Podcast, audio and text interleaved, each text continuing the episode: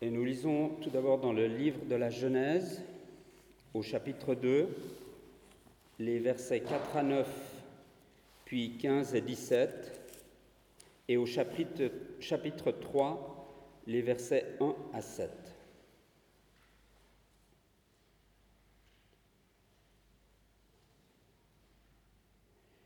L'Éternel Dieu forma l'homme de la poussière de la terre. Il souffla dans ses narines un souffle de vie, et l'homme devint une âme vivante. Puis l'Éternel Dieu planta un jardin en Éden du côté de l'Orient, et il y mit l'homme qu'il avait formé. L'Éternel Dieu fit pousser du sol des arbres de toute espèce, agréables à voir et bons à manger, et l'arbre de la vie au milieu du jardin, est l'arbre de la connaissance du bien et du mal. L'Éternel Dieu donna cet ordre à l'homme. Tu pourras manger de tous les arbres du jardin, mais tu ne mangeras pas de l'arbre de la connaissance du bien et du mal, car le jour où tu en mangeras, tu mourras certainement.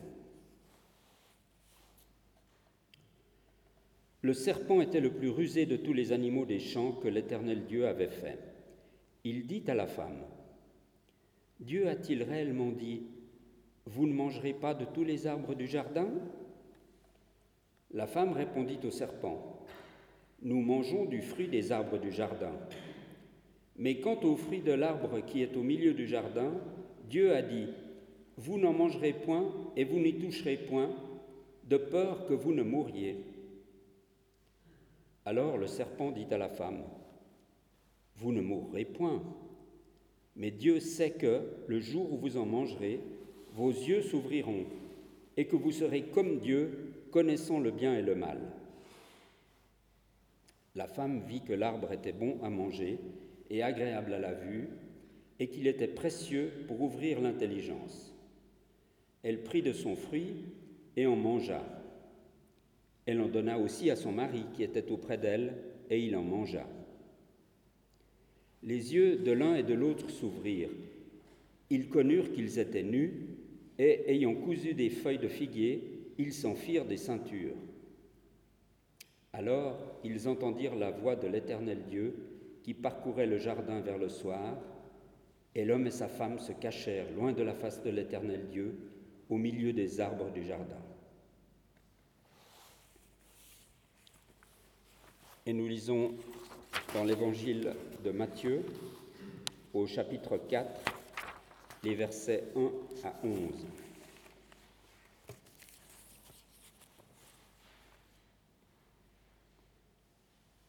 Alors Jésus fut emmené par l'Esprit dans le désert pour être tenté par le diable. Après avoir jeûné quarante jours et quarante nuits, il eut faim.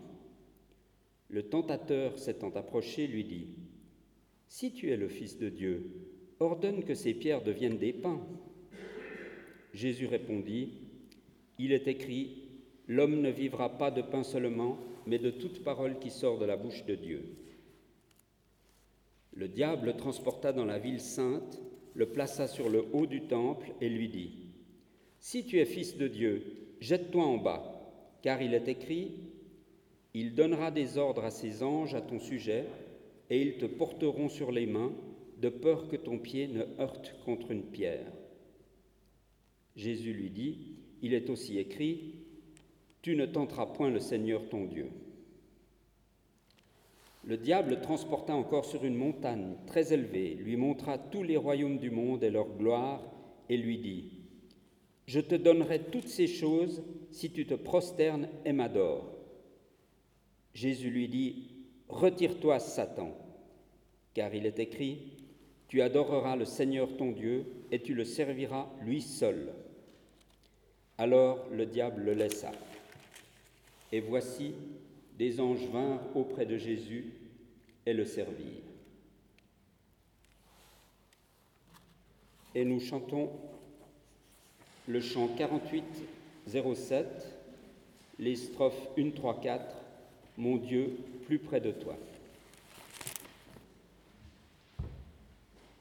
En 1937, du 12 au 17 avril 1937, Dietrich Bonhoeffer offrit quelques jours de retraite aux pasteurs résistants au régime nazi, ces pasteurs qu'il formait dans son petit séminaire de Finkenwald, et il débuta ces cinq jours de formation par cinq études bibliques sur les récits des tentations dans la Bible, et voici ce que lui inspirent les deux récits proposés à notre méditation de ce jour et que Jean-Luc nous a relus. L'Écriture sainte, écrit-il, ne nous raconte pas à la manière d'un livre d'édification nombre de récits de tentations humaines et la manière dont elles ont été vaincues. En fait, elle ne nous rapporte que deux histoires de tentation, celle du premier homme, Adam, et la tentation de Jésus-Christ, c'est-à-dire la tentation qui aboutit à la chute de l'homme et celle qui aboutit à la chute de Satan. Et il explique que si Jésus-Christ a réussi là où Adam a échoué, c'est que le Fils de Dieu n'a jamais voulu être qu'un homme, quand le premier homme aurait tellement aimé devenir un Dieu. Quand Jésus-Christ regardait vers le bas, Adam regardait vers le haut. Quand l'un voulait se faire moins, l'autre voulait se faire plus. Celui qui s'est abaissé a été élevé, quand celui qui voulait s'élever a été abaissé. Dietrich Bonhoeffer écrivait à une époque où Hitler aiguisait ses armes, et nul doute que Bonhoeffer pensait à la situation de l'Allemagne des années 30 quand il méditait sur le récit des tentations de toute puissance.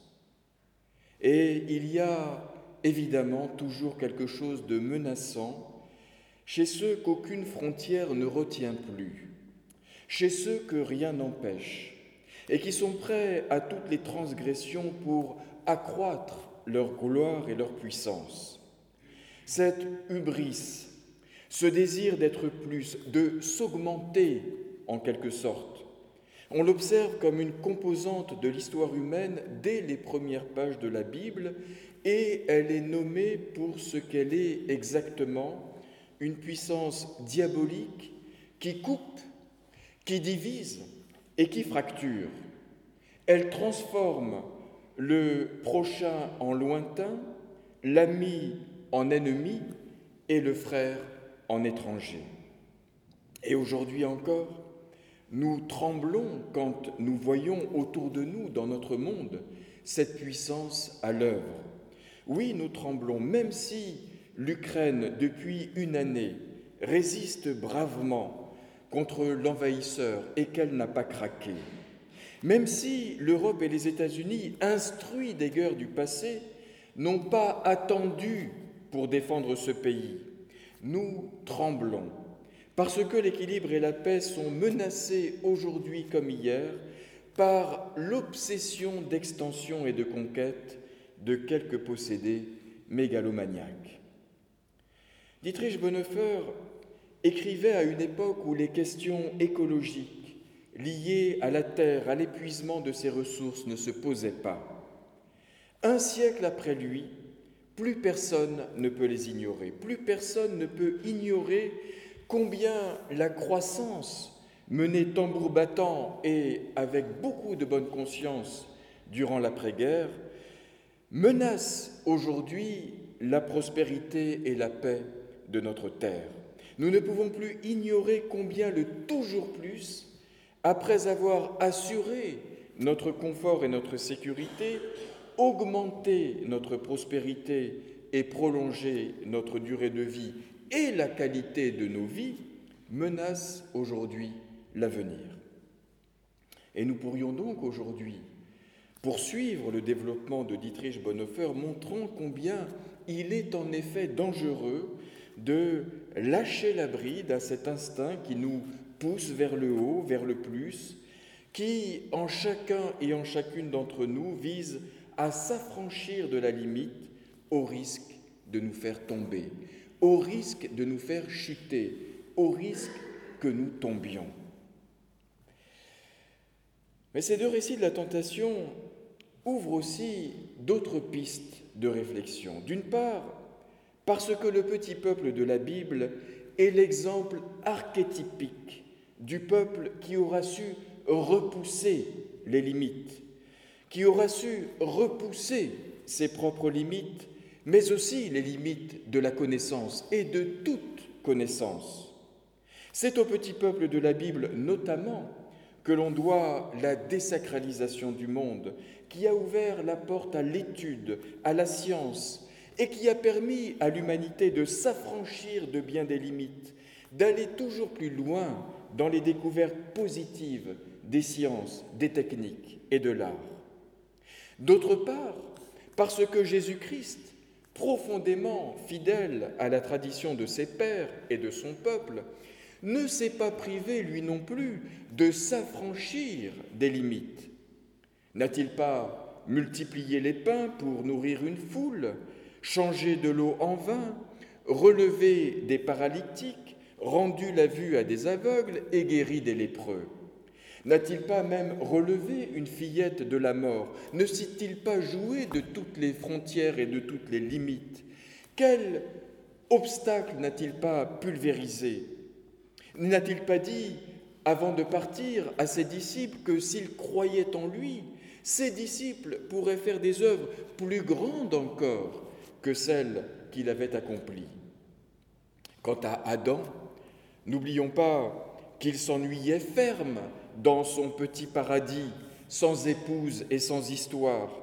Et c'est justement parce qu'il s'y ennuyait ferme que Dieu, comme un bon Dieu, comme un excellent chirurgien, a fait une espèce de transplantation qui a donné Ève, la si vive, la si vivante, Ève pas bête du tout, qui se dit que cet arbre planté là au beau milieu du jardin, eh bien, il faut en manger, n'est-ce pas, puisque manger du fruit de cet arbre va augmenter la connaissance, va augmenter l'intelligence. Pourquoi s'en priver? En plus, il est là, au milieu. Quant à Adam, mari prudent et raisonnable, à partir du moment où sa femme lui dit de prendre et de manger, que voulez-vous qu'il fît pour la paix de son ménage?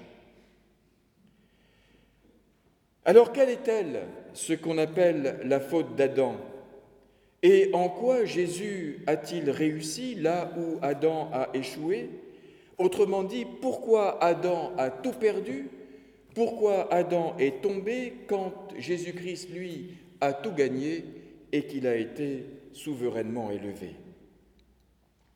Pour répondre à cette question, il me semble qu'il faut simplement observer ce qui change pour Adam et Ève après avoir, comme on dit, succombé à la tentation, et ce qui change pour Jésus-Christ après y avoir résisté, c'est ce qui peut nous mettre sur la piste d'une réponse. Avant de manger du fruit de l'arbre de la connaissance du bien et du mal, Adam et Ève sont tous les deux nus dans le jardin. Et, nous dit l'hébreu biblique, ils n'ont pas honte de ce qu'ils sont. Ils sont nus et ils n'ont pas honte, et ils n'ont pas peur non plus. Ignorant à la fois la crainte et la culpabilité, leur nudité, c'est-à-dire leur vulnérabilité, peut-être aussi leur pauvreté, ne leur pose aucun problème. Ils ne voient pas le problème. Ils sont bien. Après avoir mangé du fruit, leurs yeux s'ouvrent, nous dit l'hébreu biblique. Et qu'est-ce qu'ils découvrent quand leurs yeux s'ouvrent? Ils découvrent, c'est leur première connaissance, qu'ils sont nus. C'est le premier fruit de la connaissance qu'ils acquièrent. Ils se découvrent tout nus. En ont-ils honte? En ont-ils peur? On ne sait pas. Mais les voilà qui se mettent à bricoler des pagnes. Et quand ils entendent la voix de Dieu, voilà qu'ils se cachent. Alors, ont-ils honte Honte de leur nudité? Ont-ils peur Peur de ce monde dans lequel ils se découvrent étrangers Dans lequel ils se découvrent si démunis Vulnérables? Peur d'eux-mêmes et peur de Dieu? Peur pour leur présent et peur pour leur avenir, peur pour cet univers qui leur devient hostile? Voici, en quelque sorte, comment, sans que le monde change du tout autour d'eux, leur paradis s'est transformé en enfer par une simple question de regard. Le monde autour d'eux n'a pas changé, mais c'est le regard qu'ils portent sur leur monde qui a changé. Ils ne voient plus tout ce qu'il y a autour d'eux, ils voient plus tout ce qui leur manque. Ils ne voient plus l'abondance autour, ils découvrent qu'ils sont tout nus et ils ont peur. C'est ce que l'on appelle tomber de haut. Jésus, lui, n'est pas dans le jardin, il est dans le désert. Et au bout de quarante jours, sans manger, sans boire, il crève de faim. Il est nu, il n'a pas honte. Il est vulnérable, il n'a pas peur. Il a faim, alors il mange. C'est-à-dire, il ouvre les Écritures, qui sont pour lui paroles de vie. Il s'en remet à Dieu, même s'il n'y a au milieu de ce désert pas d'autre signe de sa présence que sa parole, sa parole plantée en lui. Et donc, quand Adam s'empare, Jésus-Christ s'abandonne. Quand Adam veut prendre, Jésus reçoit. Et quand Adam tombe, Jésus-Christ se lève. Et je crois très profondément que en nous aussi, quand Adam tombe, Jésus-Christ se lève. C'est-à-dire que quand on cesse d'avoir honte de n'avoir rien, quand on cesse d'avoir peur de n'être rien, quand on cesse d'avoir peur et d'avoir honte de n'avoir rien ou de n'être rien, quand on se fiche d'avoir plus ou d'être plus, alors en nous, Adam tombe et le Christ se lève. Adam voulait devenir comme un Dieu. Il a découvert qu'il n'a été qu'un homme ou qu'il n'était qu'un homme. Jésus, qui ne voulut être qu'un homme, est devenu, lui, notre Dieu. J'ai ouvert cette méditation avec les mots de Dietrich Bonhoeffer en 1937 qui était adressé à quelques pasteurs allemands, une poignée de résistants dans un monde de collaboration au pouvoir nazi. Dietrich Bonhoeffer est mort dans le désert de sa prison de Tegel et lui aussi, toute sa vie jusqu'à la fin, a été secouru la parole de son Sauveur. Et c'est donc à lui que je laisse les mots de la fin. La tentation de Jésus, écrit-il, n'est pas cette lutte héroïque de l'homme contre les puissances mauvaises. Dans la tentation, Jésus a été dépouillé de toutes ses forces. Il a sombré dans l'obscurité complète, mais il ne lui reste rien, rien que la parole salvatrice de Dieu qui le porte, le retient, combat pour lui et remporte la victoire. Alors le diable le laissa, et voici les anges vinrent auprès de Jésus et le servirent. De même, dans le jardin de Gethsemane, un ange apparut du haut du ciel pour le fortifier. Telle est la fin de la tentation. Celui qui, après avoir sombré dans la pire faiblesse, a été soutenu par la parole, reçoit d'un ange de Dieu l'affermissement de toutes les forces de son corps, de son âme et de son esprit. Amen.